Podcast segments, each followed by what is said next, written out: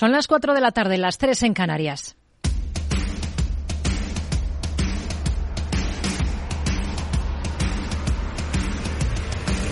No decida lo que hará el mercado. No se salte las normas de su operativa. No se deje dominar por sus emociones. Mercado Abierto con Rocío Arbiza. Muy buenas tardes. Continúa el tira y afloja entre los bancos centrales y el mercado. Este último ha confiado hasta ahora en que los máximos responsables de las políticas monetarias levantasen el pie del acelerador.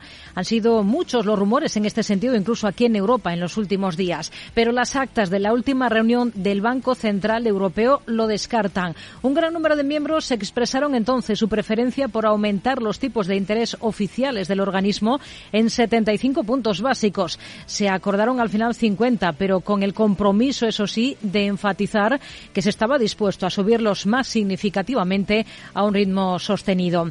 Esta realidad descartaría ahora una relajación cercana y los comentarios de algunos de esos miembros hoy en el Foro Económico de Davos lo refrendan. El gobernador del Banco Central holandés, Klaas asegura que no se van a conformar con un único aumento de 50 puntos básicos del precio del dinero en sus próximas reuniones de política monetaria y la propia presidenta Lagarde ha reiterado esa visión. Mantendrán el rumbo porque la inflación es demasiado alta, se mire por donde se mire. And inflation, by all accounts, however you look at it, is way too high. Y en Estados Unidos estamos justo en ese mismo punto. Los recortes de la última sesión en bolsa, que han cortado las alas también hoy a las plazas en Europa, hacen a muchos plantearse si podemos estar olvidando ese mantra de que las malas noticias, esto es datos como el último de desaceleración de las ventas minoristas o los de vivienda de hoy que siguen a la baja, son buenas noticias por el freno que puedan suponer a las subidas de tipos. En Renta 4, por ejemplo, lo tienen claro. El contexto de desaceleración de la actividad económica cuadra con que el techo de tipos de la Fed esté cercano, en torno a ese 5%, pero va a exigir de un frenazo mucho más intenso de la economía, que afecte también al mercado laboral para poder pensar en un giro de los tipos a la baja. Pero el consejero delegado de JP Morgan, Jamie Dimon, apunta incluso más allá a subidas de tipos por encima de lo que proyecta a día de hoy la Reserva Federal. Y la razón, dice, es obvia, que la inflación se mantiene en niveles obstinadamente altos. I actually think rates will probably go higher than 5%. Higher than 5%. That's my own view because I think there's a lot of underlying inflation which won't go away so quick. Sobre todo se fija en esa tasa de inflación subyacente. Así están las cosas por el lado de los bancos centrales. Hoy ha habido, por cierto, decisión de tipos del Banco Central noruego. Ha dejado el precio del dinero sin cambios, aunque apunta que es probable que suban en marzo.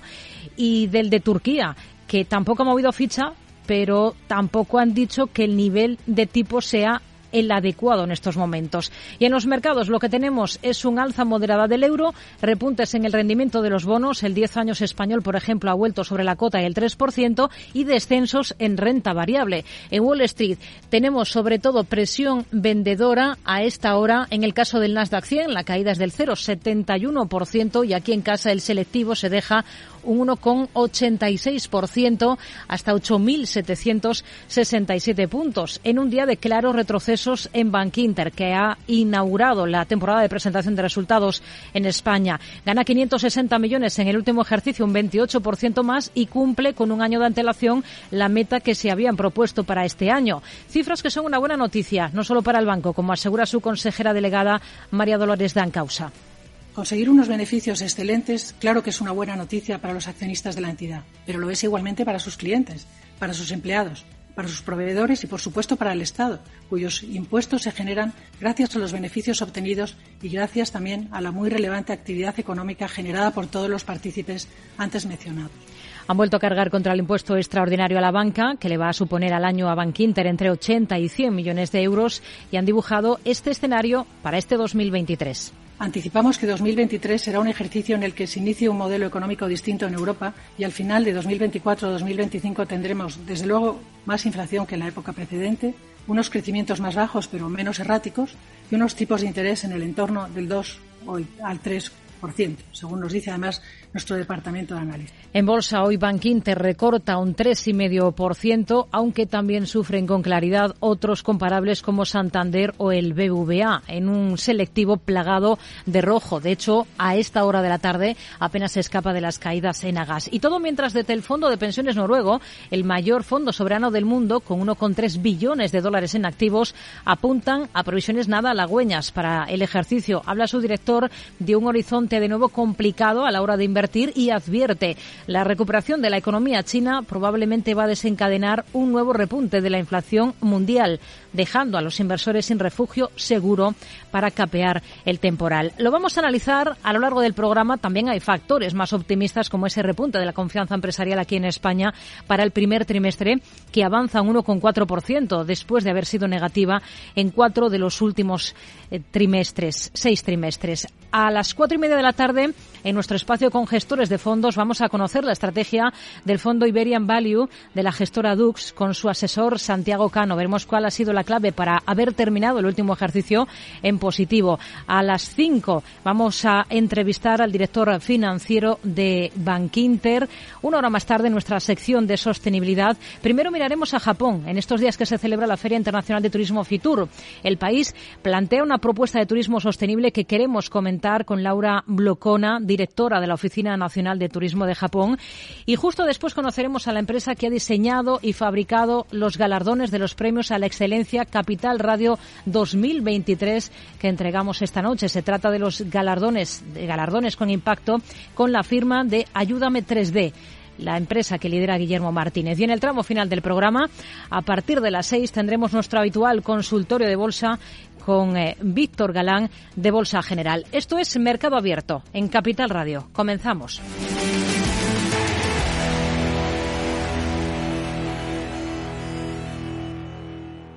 Tardes de Radio y Economía con Rocío Arbiza.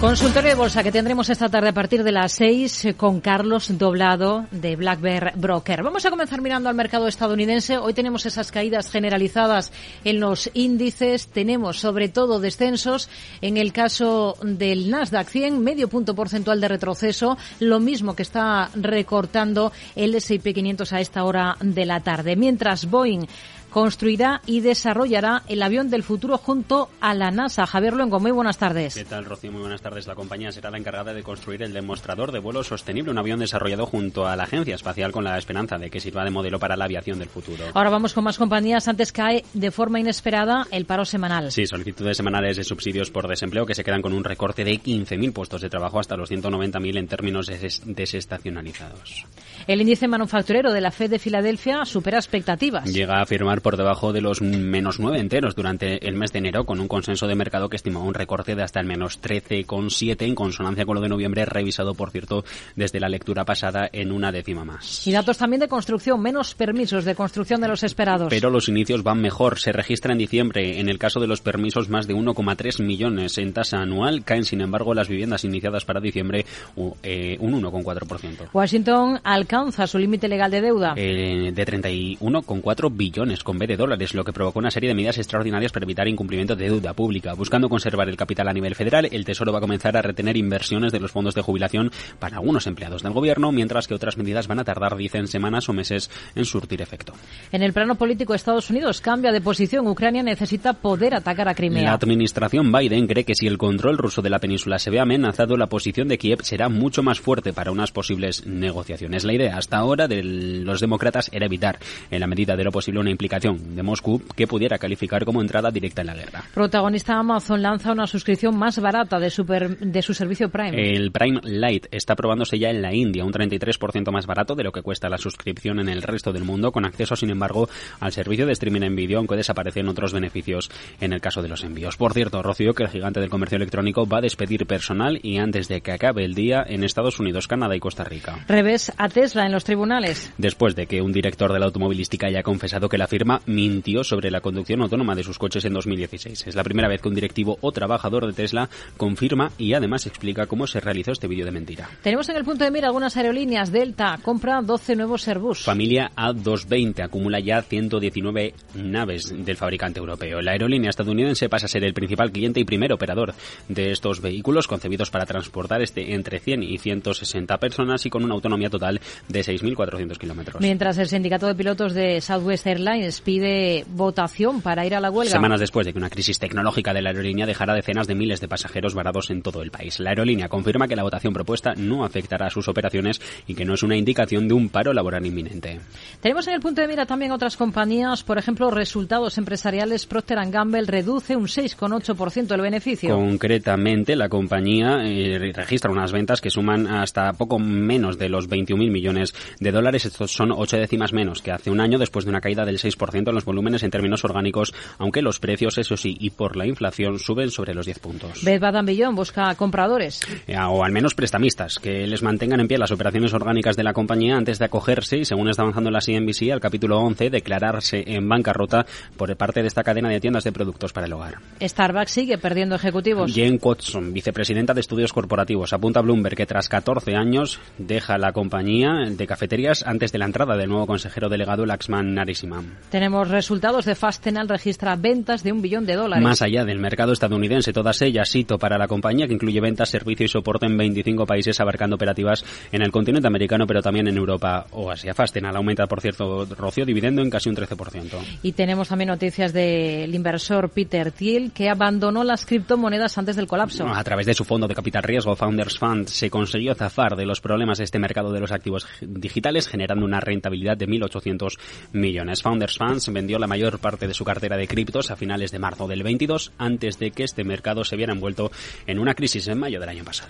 Pues son algunos de los protagonistas del día en el mercado americano. Hoy tenemos a Northern Trust liderando las caídas en el S&P 500, más de un 8% de descenso. En el lado positivo, a títulos como Comerica, más de un 6,9% está repuntando en un buen día para títulos como Humana o Philip Morris, ambos con alzas superiores a los dos puntos porcentuales. Vamos a analizar lo que está ocurriendo en el mercado americano con Felipe Aires, analista de AFI. Hola Felipe, ¿qué tal? Muy buenas tardes. Hola, buenas tardes. Bueno, tenemos eh, en el punto de mira el comportamiento que están registrando a esta hora de la tarde los índices estadounidenses después del mal cierre de la última sesión. Hoy de nuevo tenemos caídas eh, generalizadas. Están cediendo los índices en torno al 0,6%, algo más el Nasdaq 100. Ahora eh, se acerca a esa caída al 0,9%. ¿Qué le parece lo que estamos viendo de momento en la sesión americana cuando venimos de una jornada en la que vimos ese claro giro del mercado tras unos comentarios del presidente de la Fed de San Luis abogando por una política monetaria estricta todo el año, pese a los malos datos que se habían conocido esa sesión, como la caída de las ventas minoristas? Sí, eh, nosotros lo que hemos venido defendiendo en las últimas semanas es que este movimiento de Riscon con el que hemos empezado el año estaba siendo desproporcionado y, basado eh, en un escenario demasiado benigno. Y bueno, nosotros sí creemos, como el mercado, que hay ciertas cosas que han mejorado, ¿no? La senda de inflación eh, se está moderando, eh, el ciclo no está sufriendo tanto como, como se esperaba antes este endurecimiento de la política monetaria, pero eso no significa que eh, podamos estar ya seguros de que la inflación se dirija a los 2% ni que la economía no se va a contraer, que es lo que los mercados estaban descontando. Y por último, no y como consecuencia, tampoco debemos estar seguros que vaya a haber un pivote de la Fed en 2023, como también está descontando o estaba descontando el mercado. Nosotros lo que sí creemos es que la Fed en 2023 no va a bajar los tipos, eh, pues buscando evitar lo que pasó en los 70, ¿no? En que se, bajaron los tipos de forma prematura y, la inflación volvió. Y parece que el mercado, pues ahora empieza de nuevo a hacer caso a lo que dice la Fed y a descontar un escenario eh, menos benigno. Y bueno, pues ese ajuste, si se sigue produciendo, eh, traerá necesariamente más caídas. Y por otra parte, sobre lo de Bullard, pues el mercado también estaba eh, contando con que en caso de una desaceleración más acentuada de la economía, eh, eso llevaría a un pivote de la Fed, pero eh, lo que decía Bullard ayer era precisamente lo contrario, ¿no? que aunque indicadores, como, como decías, de ventas minoristas, que la economía entre en contracción, la Fed no va a bajar tipos. Estamos aún digiriendo, eh, además, las conclusiones de ese último libro, veis, de la Reserva Federal y tenemos sobre la mesa hoy varios datos. Tenemos el, dato de paro semanal, tenemos datos de permisos de construcción, el índice manufacturero de la Fed de Filadelfia. ¿Qué, valoración hace de todo esto?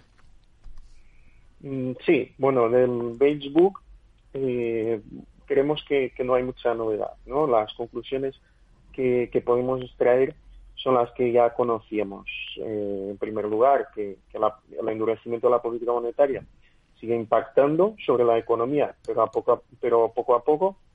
En segundo lugar, que las presiones inflacionistas eh, deberán seguir moderándose. Y en tercer lugar, que el mercado laboral es donde se mantiene más presión. Y, bueno, sobre los datos de hoy, eh, términos de permisos de, de construcción, estos sí apuntan en esa dirección eh, de desaceleración de la economía, pero de nuevo el dato de, solicitudes por desempleo eh, sí que sigue mostrando que el mercado laboral eh, resiste, ¿no? Del conjunto de todos estos datos, pues aplica la misma lógica em, que, que, hemos comentado antes, ¿no? El mercado estaba contando con que con desaceleración de la actividad vendría el pivote de la Fed. Si el mercado deja de estar convencido de eso, el foco eh, pasa a estar sobre la dimensión de esa desaceleración que la Fed no tratará de amortiguar como hizo eh, en otros momentos. Y peor todavía si el empleo aguanta, hmm. porque eso significa que será necesario mm, más endurecimiento monetario para bajar esa inflación en el sector servicios, que es lo que la Fed está mirando ahora, y eso significará más daño a la economía y un daño eh, que, repito, esta vez la Fed eh, no va a amortiguar, ¿no? O eso es lo que, lo que nos están diciendo. Hmm. Procter Gamble ha presentado resultados, está recortando algo más de un 1%. ¿Qué destacaría de esos números? Sí, en el caso de Procter Gamble hoy hemos tenido buenas y malas noticias. Por el lado positivo, eh, la respuesta de los consumidores a los aumentos de precios, que han llegado a ser del 10% en, el caso de esta compañía, eh, que ha sido mejor de lo que se esperaba y eso ha permitido eh, que los, los ingresos orgánicos presenten un crecimiento. y por otra parte, esto junto a un dólar que ahora se ve un poco más débil, llevan a que la compañía mejore sus expectativas para este año en términos de ingresos, en, términos de beneficios, las mantiene. Pero por el lado negativo está que se han vendido menos unidades, menos productos. Hmm. Eh, y esto la compañía lo atribuye a unos consumidores que están intentando limitar sus gastos. Y bueno, pues en un día en el que está en, foco la desaceleración económica, tras los datos macro que comentábamos de ayer, eh, esto es lo que el mercado está sopesando y por eso eh, las acciones eh, caen en la sesión de hoy, ¿no? Y, bueno, y además de todo esto, ojo porque esta compañía es un gigante del consumo y muchas veces se mira por el mercado como indicativa de lo que está pasando en el consumo en la economía. Así que estas noticias son malas para el mercado y, podrían llevar a un empeoramiento de, las expectativas sobre la economía. ¿Qué va a mirar con más detalle de las cuentas de Netflix al cierre? Bueno, eh, sobre Netflix eh, hay varias cosas, ¿no? En primer lugar, creo que es importante tener en cuenta de dónde venimos, porque desde la última publicación eh, de Netflix, las acciones han subido más de un 30%, ¿no? eso se ha debido a un tercer trimestre que ha sido bueno, pero en gran parte a, las expectativas sobre las novedades que, se anunciaron a nivel de, de las suscripciones con publicidad y de ese intento eh, de disminuir el uso compartido de contraseñas. Toda esta expectativa eh, lo que ha hecho es aumentar eh, las estimaciones para las cifras del cuarto trimestre que, vamos a conocer hoy. Hmm. Entonces, veremos si el mercado está siendo demasiado optimista. Pero las claves eh, hoy estarán, eh, en primer lugar, en el número de suscriptores nuevos, en los del trimestre, porque la compañía ya no va a dar estimaciones como hacía antes para los siguientes trimestres. También va a estar el foco de la atención en el impacto del dólar, de un dólar fuerte, porque la propia compañía advirtió que esto iba, iba a pasar factura a sus beneficios, así que estaremos atentos para entender eh, hasta dónde llega ese impacto, pero lo más importante estará, como decía, en las actualizaciones que dé la compañía sobre el progreso en ese programa de publicidad y, en ese impulso que, que, se va a tentar eh, a intentar reducir el uso compartido hmm. de contraseñas. Estaremos Estas novedades eh, han sido lo que lo que ha motivado las subidas, así que estaremos muy pendientes a ver si eh, siguen impulsando las expectativas o si las defraudan. Estamos atentos a esos resultados. al cierre, Felipe Aires, analista de AFI. Gracias. Muy buenas tardes. Gracias. Hey, asistente, busca cómo invertir ante la subida de tipos. Hay aproximadamente 37 millones de resultados. ¿Quieres que los lea? Uf, mejor que no. Puedes seguir buscando entre millones de contenidos, pero un asesoramiento de calidad solo te lo dará un especialista. En Renta 4 te ofrecemos un servicio de asesoramiento gratuito siempre que lo necesites. Entra en r4.com y descubre cómo te podemos ayudar. Renta 4 Banco. ¿Quieres más?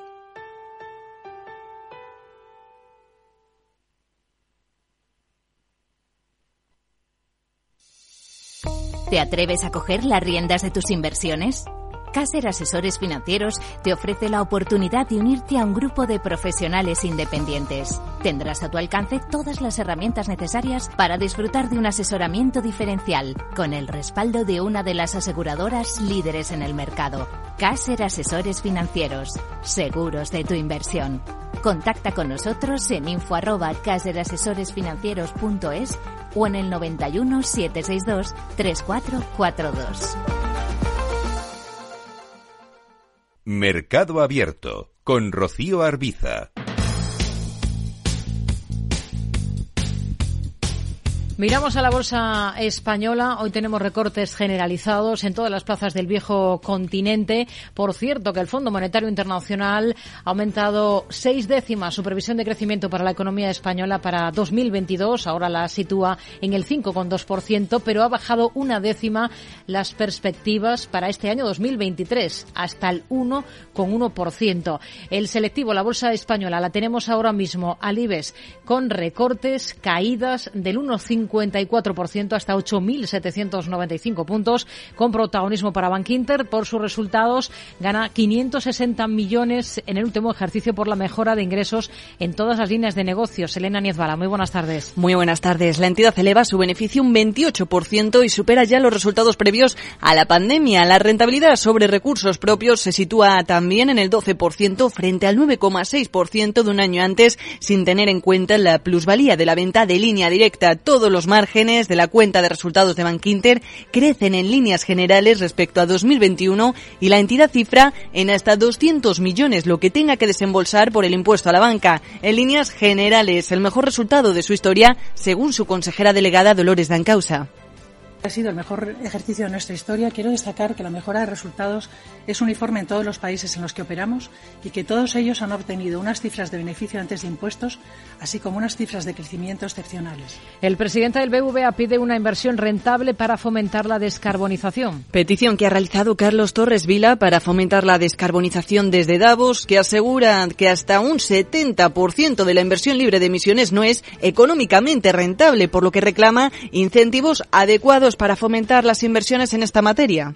La inversión necesaria para que el mundo funcione sin emisiones tiene que ser atractiva, tiene que ser económicamente viable, tiene que ser rentable. En Agas cifra en 7.000 millones lo que va a costar construir la red de hidrógeno en España. Una inversión que será necesaria de aquí a 2030, tal y como ha señalado el consejero delegado de la compañía, Arturo Gonzalo, en el Día del Hidrógeno que ha celebrado la compañía. Solo la construcción del H2Med, que incluye la interconexión entre España, Francia y Portugal, supondrá una inversión de unos 2.500 millones. Endesa, Iberdrola y Acción apujan por el suministro eléctrico de Adif. Las tres compañías son las que han presentado junto a EDP y Total Energies una oferta para hacerse con el contrato de suministro de energía verde de Adif por 1.850 millones de euros y hasta 2025. Adif iniciará ahora un procedimiento negociado para la licitación de una única modalidad de oferta y posteriormente seleccionará las tres más competitivas.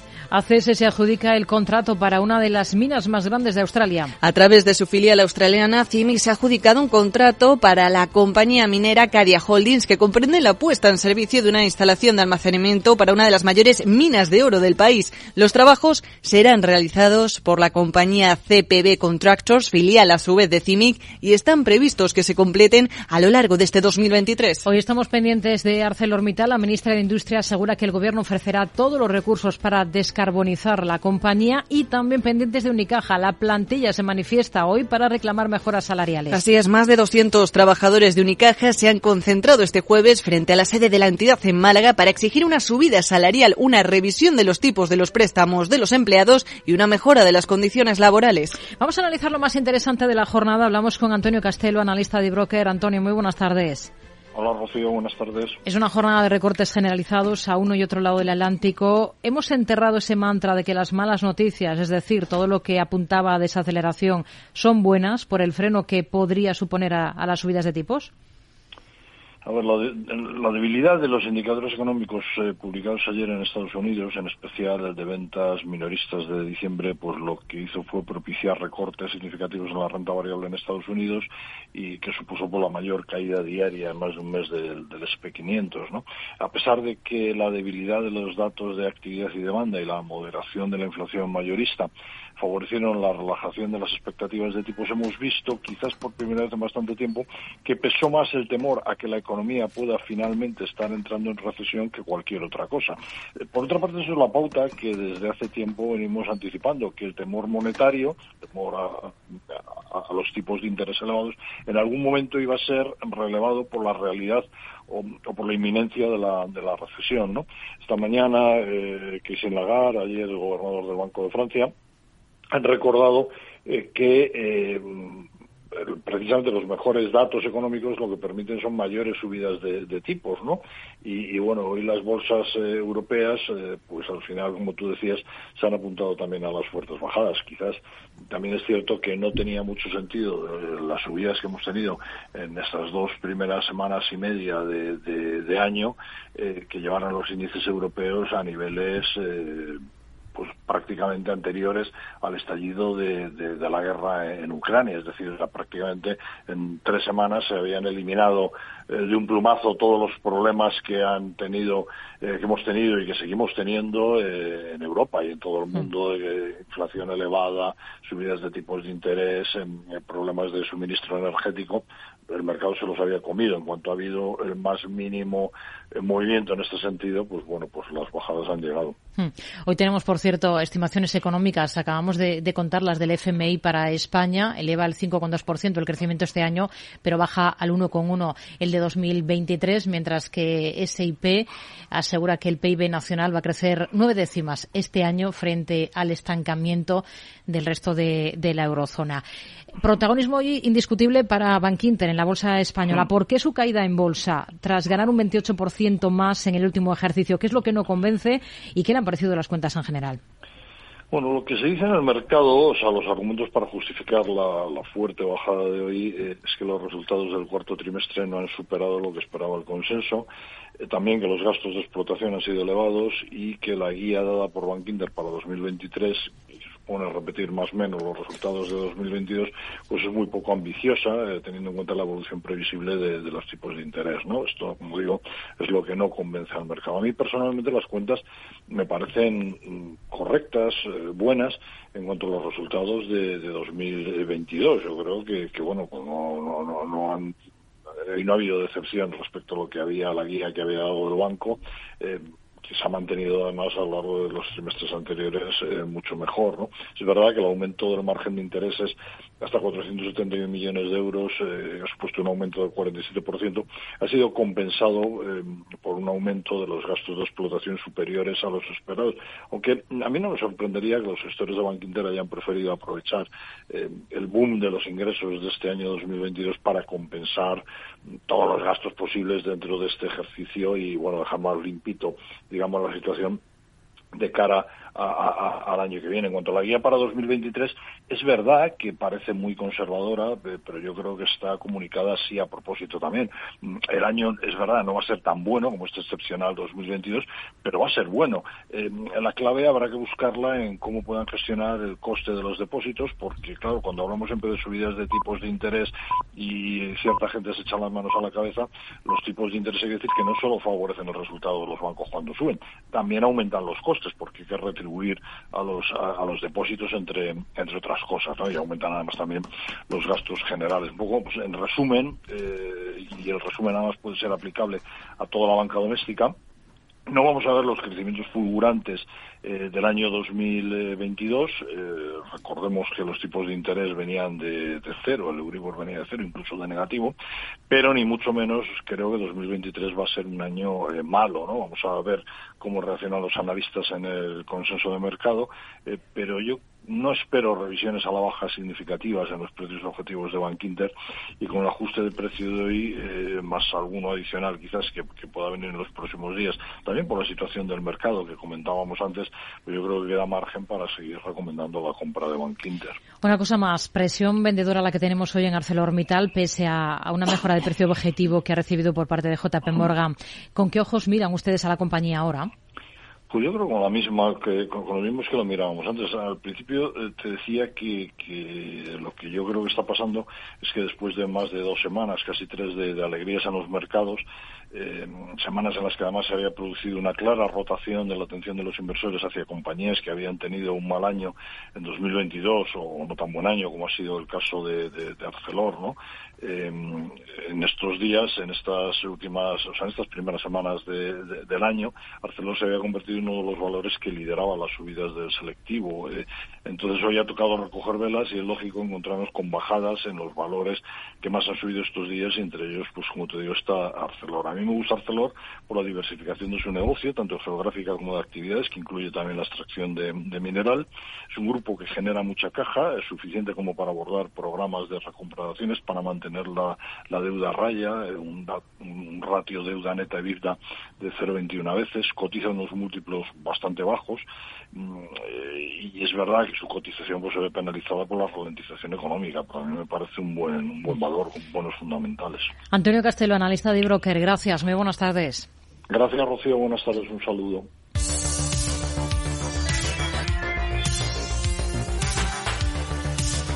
Esto en España, si echamos un vistazo a cómo está la situación en el resto de plazas del viejo continente, lo que tenemos son recortes generalizados a esta hora de la tarde. Tenemos al CFD del DAS con descensos que están en el entorno del 1%. El contado del selectivo francés del CAC 40 se mueve también con caídas, en este caso del 1,67%. Londres a la baja de forma más discreta, un 0,26%. La plaza italiana, el FTSE MIB, con retrocesos del 1 39%. ¿Protagonismo para qué valores hoy en Europa, Selena? Pues en esta ocasión continuamos con las previsiones de cara a la publicación de cuentas de resultados, previsiones a la baja que situamos hoy, en concreto en la Bolsa de Londres y en las firmas de moda. El fabricante de botas británico, Dr. Martins, recorta su pronóstico de ganancias por segunda vez en tres meses, esta vez atribuyendo la culpa a un cuello de botella en un nuevo centro de distribución en Los Ángeles. Esto ha provocado una importante caída en sus títulos, superior hasta el 20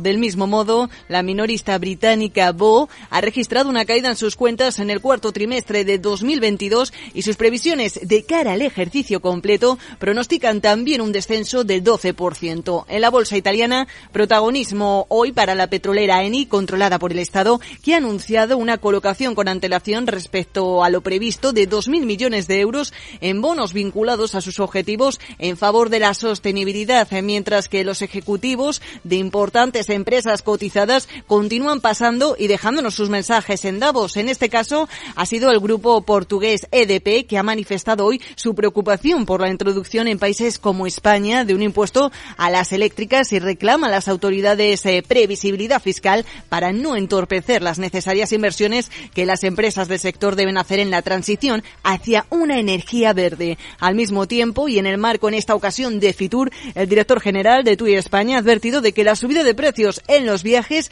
es inevitable debido al aumento de la demanda, aunque esto no impedirá que el mercado continúe creciendo. Mismo mercado, el alemán, en el que hoy el grupo químico y farmacéutico Bayer ha anunciado que ampliará su colaboración con la estadounidense Earth Bio en el campo de la protección de cultivos. Son algunos de los protagonistas del día en Europa. Vamos a analizarlo con Xavier Brun, responsable de renta variable europea de Treases Management. Hola Xavier, muy buenas tardes.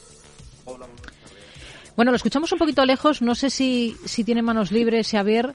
No. Ahora sí, ahora, ahora perfecto. ¿Sí? Los, sí, sí, muy bien. Los recortes de hoy hay que verlos como, como una lógica recogida de beneficios después del buen arranque de ejercicio o es que en esa lucha entre los bancos centrales y los mercados hoy ganan los bancos centrales o son más creíbles.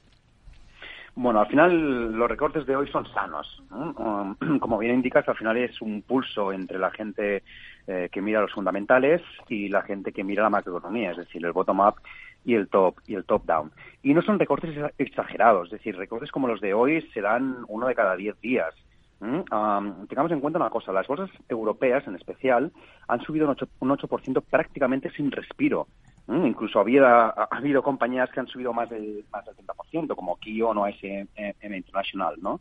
Así que, oye, estos recortes está bien porque de no ocurrir lo que podría generarse es una codicia en la cual la gente tendría ganas de entrar para no perderse justamente el tren y eso provoca provoca burbujas, así que es sano. Hmm. Si miramos a valores, Continental sigue la presión vendedora en esta compañía después de reducir esta semana la previsión de beneficios para el último año. ¿Con qué ojos mirarían ustedes a, a este valor? Pues la verdad que lo vemos bien, con buenos ojos, y la razón es bien simple. Um, aquí siempre decimos que aprovecha el corto plazo para comprar a largo plazo. El inversor en Continental realmente mantiene las acciones por meses, no por años como lo hacemos, lo hacemos nosotros, ¿no? Así que los resultados trimestrales afectan muchísimo a la cotización. Pero si rascamos un poco, lo que ha dicho hoy es que el flujo de caja será menor de lo que habían previsto, ¿no? Y la razón es que hay unos proveedores que suman unos 400 millones que han dilatado el pago y ese retraso del pago les genera pues un flujo de caja menor, ¿no? Um, bueno, el tema es relevante, ¿no? Eh, pero nada más que se recuperen los, los neumáticos, que parece que lo están haciendo, que es el 50% de los negocios, mm. y luego se, se vendan eh, eh, coches, oye, al final puede generar unos beneficios que le pueden dar a un PER de 5, un PER de 6. Mm. Son buenos. Eh, una rebaja de previsiones, en este caso hunde y de manera contundente en Londres a una compañía como Dr. Martins. ¿Es un valor del que ustedes estarían totalmente al margen? Sí, eh, lo, lo, hemos estado y, y, y, estaríamos al margen. Y la razón es bien simple. Depende mucho de los gustos de los clientes y es un prácticamente un monoproducto. Es un modelo muy parecido a empresas como, como las Crocs, la de las también las zapatillas, ¿no? Eh, donde, oye, cuando se pone de moda genera muchísima caja, dicen que habrá nuevas líneas y luego al final cuando deja de estar de moda esa caja desaparece y esas líneas dejan de ser, de ser financiadas. Ya veremos, porque es una compañía que salió hace un año a 450 y está a 145. Eh, y aunque esté a PER 8, parece que el mercado pues realmente no se lo cree. Hoy decimos que tenemos una recogida de beneficios casi generalizada. Entre los peores en la bolsa alemana tenemos a, a títulos como Adidas. ¿Qué visión tiene para esta compañía ahora? Bueno, Adidas la verdad que es un valor que lo, lo, lo, podrías tener para hacer una maratón, ¿no?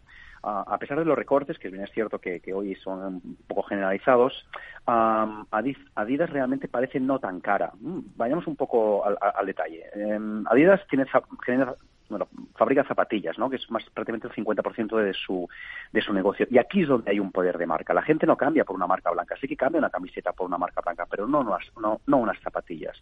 Y luego además vende cada vez más online, lo que se queda muchísimos más, más margen al no tener que dar márgenes pues a grandes almacenes o las tiendas que lo que lo venden. Nada más que logre los beneficios del 2018-19, que esto se podría lograr con la reapertura que está haciendo en, en China, tendríamos un PER de 12, 13 a una compañía con una marca tan importante como, como Adidas. Así que, oye, no nos parece del todo mal. Entre las peores en la bolsa francesa tenemos a títulos como Alstom. ¿Qué, qué les gusta y qué no de esta compañía ahora? Mira, de, Alstom lo que nos gusta es que el líder el segmento de trenes, en especial los de alta velocidad. Eh, las ventas, el 20% prácticamente son servicios, lo que son ingresos muy recurrentes y con un muy buenos márgenes, con un buen backlog, es decir, una visibilidad eh, en ventas a futuro bastante, bastante buena y un equipo de gestor excelente. ¿Qué es lo que no nos gusta?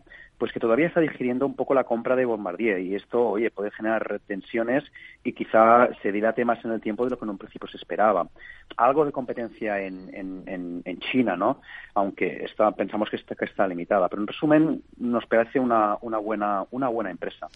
Tiene el turnaround de Bombardier, pero nos, nos parece buena empresa. Hmm. En el mercado francés hay muy pocos valores que, que escapen hoy de los números rojos. Tenemos en cabeza de las alzas a tales, de hecho, con subidas del entorno del 1%. ¿Qué es lo que más lo que menos le, convence ahora de la compañía?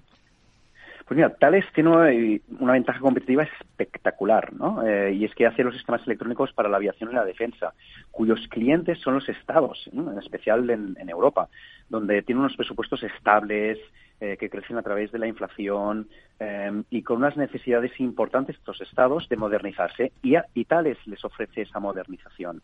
Esto les da, oye, un resultado en ventas del 3-5% muy estable, con un margen de beneficio neto sobre ventas del 5-6% y todo ello cotizando a un PER de 15. ¿Y qué es lo que no nos gusta? Pues justamente a, qué se dedica, ¿no? Eh, y es que está presente en el sector defensa, para poner un ejemplo, monta los cerebros de los aviones drones no pilotados. Y esto es realmente lo que no, nos deja un poco al margen de tales. Xavier Brun, responsable de renta variable europea de Treases Management. Gracias por analizar con nosotros todos estos protagonistas del día en Europa. Hasta la próxima. Muy buenas tardes. Adiós, buenas tardes. Tenemos en positivo solo a Tales en la bolsa francesa con esa subida de más del 1%. Le acompañan eh, Pernod Ricard y Danone, pero con alzas muy, muy discretas. Esto en la bolsa francesa. En la alemana, excepciones al alza, Beiersdorf, por ejemplo, con una subida del entorno de medio punto porcentual y las energéticas E.ON y RWE, mientras que en la Bolsa de Londres hoy lo mejor lo encontramos en compañías como Entain o Server Trend, que están con subidas de más del 4 y 2% respectivamente. Ocado encabeza las caídas, se deja más de 5 puntos porcentuales. ¿Qué es ir más allá? Con Arval podrás llegar donde te propongas de la forma más sostenible y darle a tu empresa todas las soluciones de movilidad que necesite, asesorando con las mejores opciones de movilidad para las distintas necesidades de tu flota, con vehículos electrificados, bicicletas, coche compartido. Arval, la transición energética arranca aquí. Más información en arval.es. Lauri, decidido. La despedida la hacemos en Andía. Prepara el bikini. Lauri, que en Andía vive el ex de Jesse, que nos vamos a Málaga. Lauri, que no, que dan mal tiempo. A Bilbao, pinchos y party. Lauri, una cosita, que al final es despedida conjunta. Te hago administradora del grupo que no puedo más. En Renfe tenemos más de 1500 destinos para que siempre puedas llegar a donde quieras llegar. Nadie te da más. No todos los trenes son como Renfe. Renfe, tu tren. Mercado Abierto con Rocío Arbiza.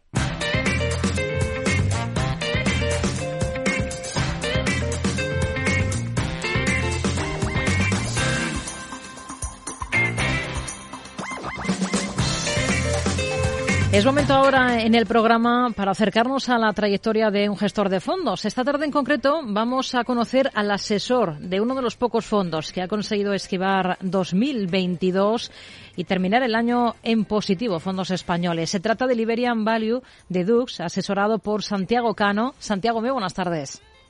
Hola, ¿qué tal? Buenas tardes, Rocío. Bueno, enhorabuena porque capear ese temporal del último ejercicio entendemos que ha sido bastante complicado ¿Y este 2023 con qué, con el ánimo con el que ha arrancado la bolsa española, eh, se extiende ese buen comportamiento que estamos viendo en el, en el fondo, ¿no? Pese a días como hoy, que justo llega pues la primera mm, corrección prácticamente de lo que llevamos de, año.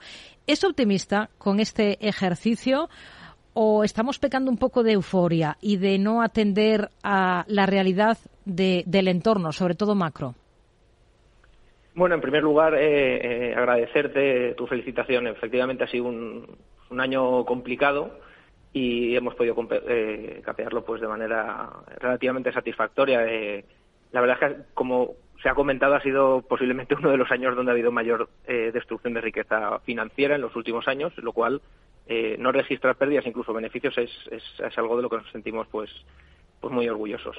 Eh, para 2023, pues a ver, como, todo buen value, no, solo debemos eh, hacer pronósticos, pero sí que es cierto que si eh, atendemos un poco pues a la evolución eh, que llevamos en los últimos prácticamente cuatro meses, hay que hay que echar un poco la vista atrás y, y, y ver que el último trimestre de ejercicio fue tremendamente positivo, casi con un 14%, bueno, un 12% los, el índice ibérico, y llevamos prácticamente un 7, estamos hablando de un 20% en cuatro meses, pues eh, evidentemente yo para 2023 era cauto, pero tras este arranque tan, tan eufórico creo que ya paso de, de la cautela a, a, desconfiar de esta evolución, no ya por la corrección de hoy, sino porque parece que todo se ha solucionado y, y desde luego eh, falta mucho por solucionar. Hmm. ¿De acuerdo? O sea, estamos, estamos saliendo de un proceso de, de, de una política monetaria eh, ultra expansiva que ha durado pues eh, más de una década y yo soy de la opinión que no pienso que, por eh, subidas de tipos eh, que se hayan tomado a lo largo del año y que han comenzado a castigar la bolsa, pues se vaya a solucionar todo. Ahora tienen que empezar a aflorar un poco pues todos esos excesos que, que, que han cometido los distintos agentes, pues tanto familias como, como empresas, incluso gobiernos, eh, a raíz de esta, de esta política monetaria y poco a poco con el tiempo irá saliendo. Eh, mientras tanto, los mercados bursátiles pues eh, hacen su, su, evolución, pues eh, periodos de, de, más pesimismo como el tercer trimestre del año anterior o de más eh, optimismo, incluso euforia que estamos viviendo a principios de, año, pues eh, que a nosotros nos lleva, pues como te decía, un poco a, a, desconfiar. Hmm. ¿Y esa desconfianza de la que habla, en qué se puede traducir a la hora de asesorar el fondo? Por ejemplo, en una reducción de exposición. Eh, por ejemplo, una re reducción de exposición, pero le dijéramos que la desconfianza no viene tanto por, por un sentimiento eh, per se o, ser contrario un poco a, a, a, la evolución del mercado, simplemente porque eh, eh nosotros trabajamos con análisis de, de, negocios y la valoración que hacemos de, lo, de, los mismos, ¿de acuerdo? Entonces, igual que hace tres o cuatro meses eh, consideramos que el pesimismo era excesivo porque teníamos muchas compañías que cotizaban con descuentos muy atractivos, pues ahora lo que estamos viendo es que en apenas cuatro meses esos descuentos, sin cambiar la realidad del negocio, incluso en algunos casos eh, empeorándose, pues esos, esos potenciales eh, se han aminorado de manera muy significativa. ¿De acuerdo? Entonces, es un poco eh, un, efecto y una reacción, ¿de acuerdo? Cuando hay tantas oscilaciones, lo que te lleva un poco es a, interpretar esos datos con los que trabajamos y ahora mismo pues esa desconfianza viene por, el hecho de que esas, eh, descuentos de las cotizaciones de las compañías donde invertimos pues en algunos casos se han reducido muy significativamente. Hmm. La filosofía del fondo está clara por su nombre. ¿Qué, ¿Qué, diferencia a Liberian Value de otras muchas opciones que hay en España con esa misma filosofía de inversión?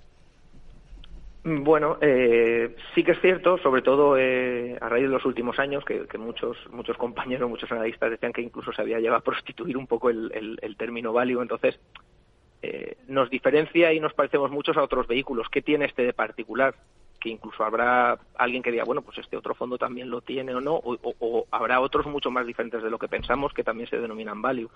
Al final nosotros lo que hacemos es asesorar única y exclusivamente a un vehículo, por tanto, eh, estamos muy, muy, muy centrados en lo que es eh, el mercado español y portugués. Esto eh, nos supone pues un grado de especialización muy, muy significativo, porque al final eh, nosotros con lo que trabajamos es en conocer en profundidad eh, las empresas, porque al final lo que adquirimos son negocios, no son eh, un ticker de la Bolsa de Madrid o un trozo de papel, ¿de acuerdo? Entonces tenemos todo el tiempo lo dedicamos única y exclusivamente a conocer esos negocios, a indagar eh, con exhaustividad en sus memorias, en sus cuentas anuales, mm.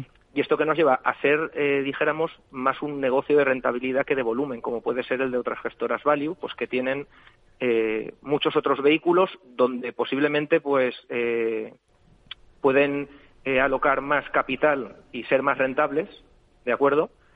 Eh, y eso para nosotros es una ventaja, la calidad de ese conocimiento. Hmm. Desde luego, en los últimos años ha jugado un poco en nuestra contra, eh, no, no hay que negarlo, en el hecho de que el mercado ibérico pues ha estado castigado y si lo sumamos a, a un poco el, el, el, el mercado que ha dejado de lado un poco al enfoque value, pues han sido años que, que dijéramos que no hemos tenido viento de cola, hemos tenido más bien viento de cara. Sí.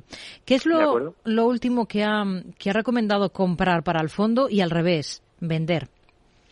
Vender, pues mira, empiezo por, si te parece bien, por el tema de vender, porque viene un poco a, colación de lo que comentábamos eh, inicialmente, el tema de, de, de desconfiar y ponía como ejemplo pues el hecho que varias compañías que teníamos en cartera pues eh, habían reducido, incluso habían tocado eh, precios de, de, de valoración de nuestros de, de nuestro, nuestra valoración de su negocio, dijéramos.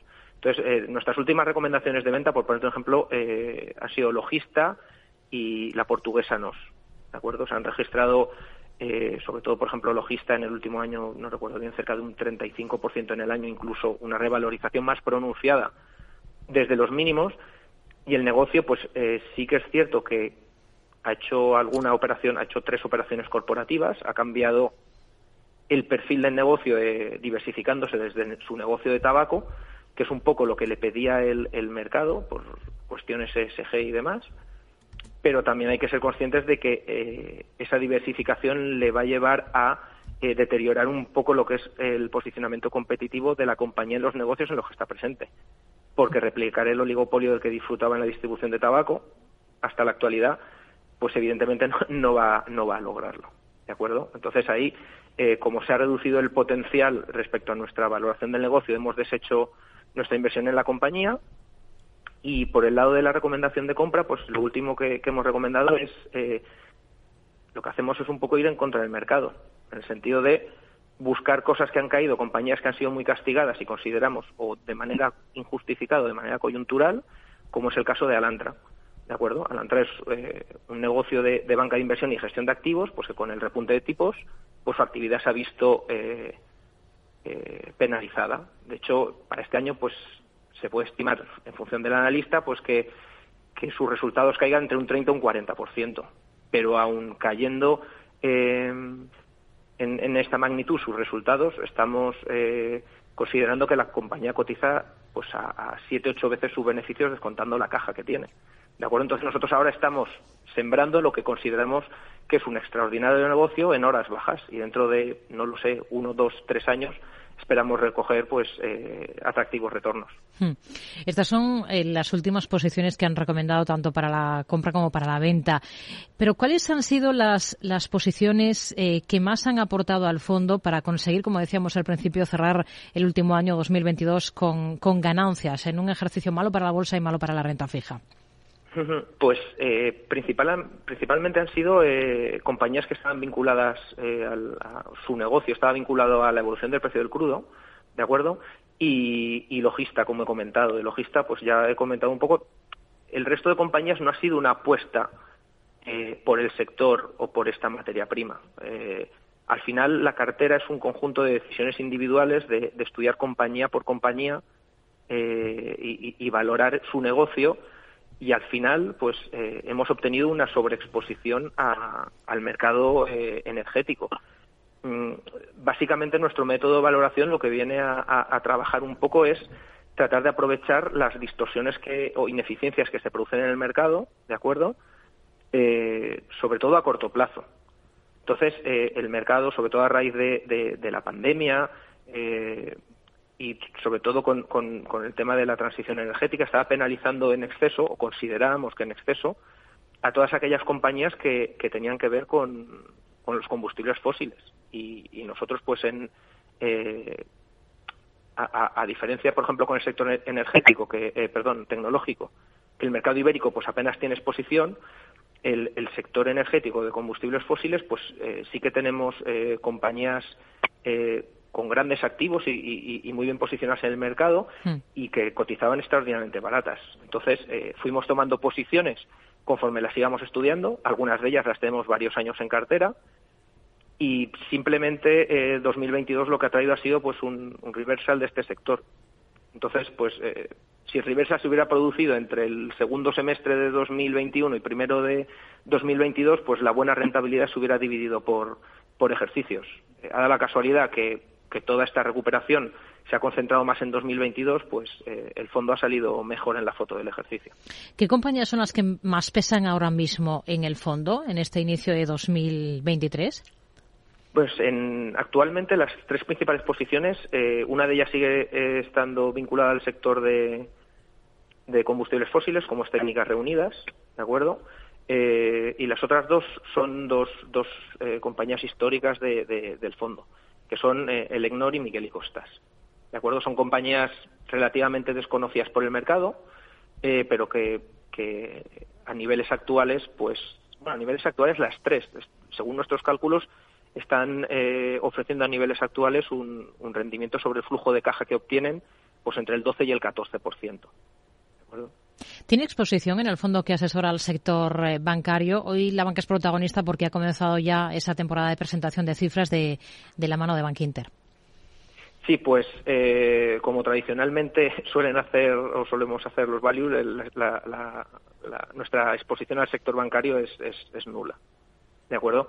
Es nula no per se porque, sino porque eh, por, por lógica. Quiero decir, eh, nosotros cuando tomamos la decisión de inversión en una compañía, estamos, o sea, comenzamos a hacer compras graduales, pero estamos dispuestos, en función del descuento con el que cotice, pues eh, invertir hasta un 10% de, de la compañía, ¿de acuerdo?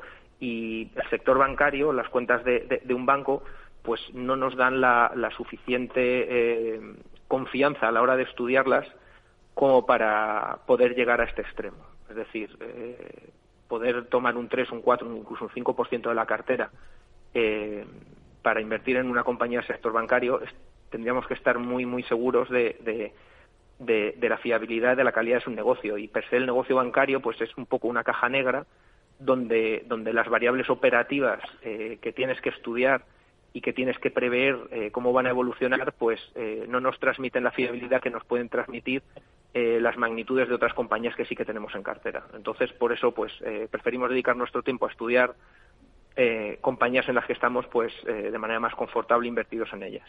En la bolsa portuguesa, ¿qué es lo que más les gusta ahora?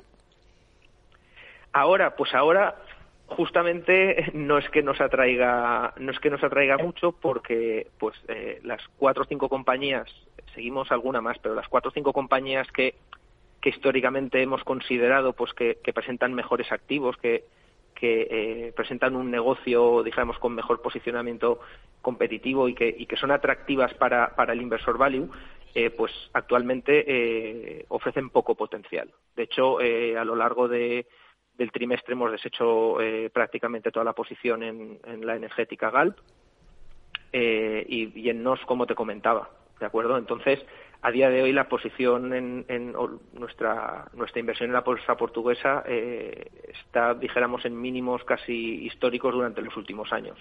Normalmente ha rozado en torno al 20-22% y ahora podría decirte que está por debajo del 10, claramente. Además de buscar buenas compañías a precios razonables, ¿en qué otros parámetros se fija para decantarse por una, por una empresa, para eh, recomendar su compra? Pues a ver, ahí dijéramos que, hay un binomio eh, fácil que, a ver, fácil a la hora de explicarlo para, para que la gente lo entienda, ¿de acuerdo?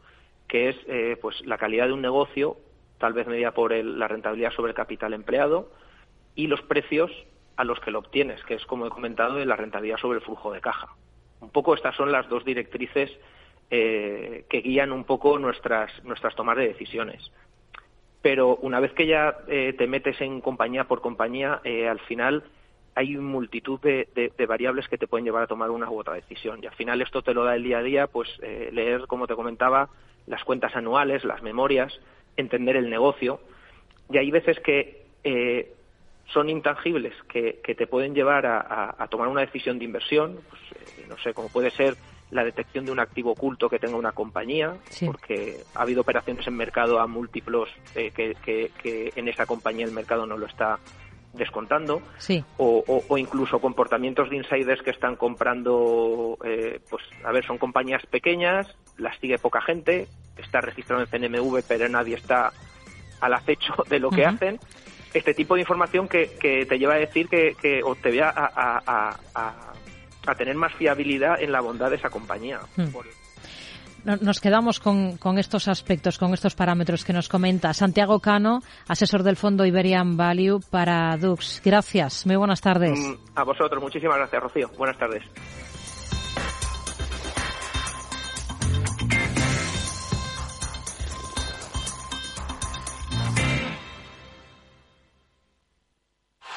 ¡Vaya acción! ¿La has visto? ¿Qué acción? ¡Una acción gratis! Ahora consigue una acción gratis por hacerte cliente de XTB y descubre cómo se siente un inversor en bolsa. Descarga la app de inversión de XTB, hazte cliente, haz tu primer depósito de cualquier importe y disfruta de tu acción gratis para empezar a invertir. Invertir implica riesgos. Términos y condiciones de la promoción en xtb.com.